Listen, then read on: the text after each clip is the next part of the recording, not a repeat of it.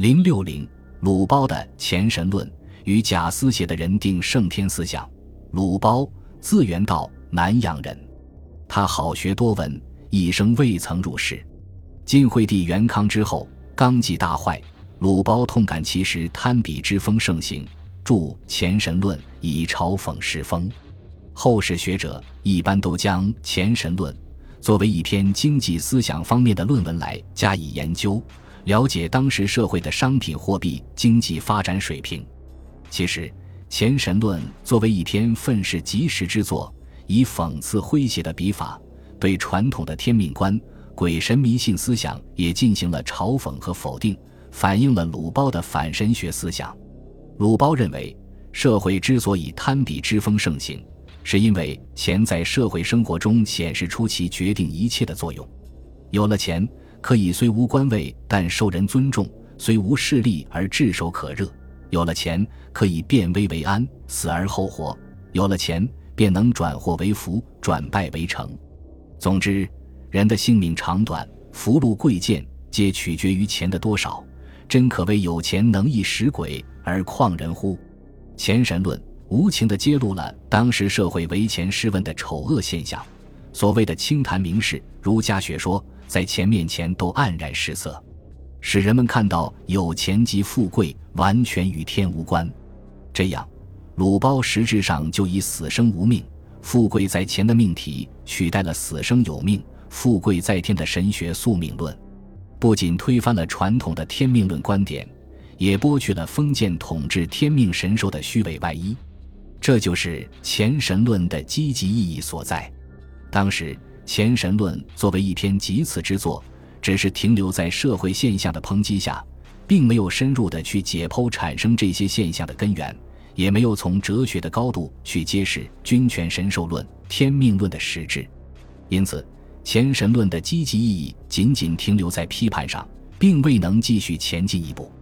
贾思勰，北朝著名农学家，其所著《齐民要术》是我国现存最早。最完整的农业科学著作，关于《齐民要术》的具体内容，本书第十二章中将详细论述。这里仅就《齐民要术》中所反映的贾思勰的唯物主义自然观和人定胜天的思想做些分析。贾思勰认为，人要衣食足而富有，就不能相信富贵在天，不能靠天，而要靠自己的努力。他说：“四肢不勤，头脑不用。”而欲得到富有，是从未有所闻的。不用力耕田，仓里便不会堆满粮食，等待上天的恩赐只会失望。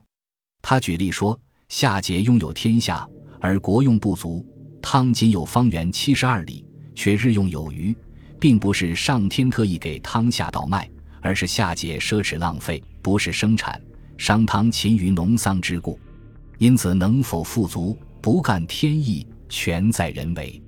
据此，他又进一步提出了人能胜天的可贵思想：人们可以改造盐碱地，使之成为良田，获得好收成；人们可以通过勤奋的劳动战胜贫困，改变面貌。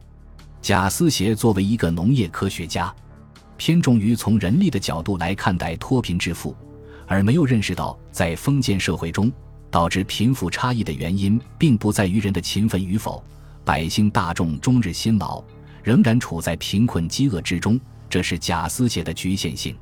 但抛开此点不论，贾思勰不信天命，强调人可以通过自己的努力改变命运，却是十分可取的，具有反天命论的朴素唯物主义倾向。在人与自然的关系上，贾思勰认为，发挥人力的同时，也要应自然，遵循自然规律。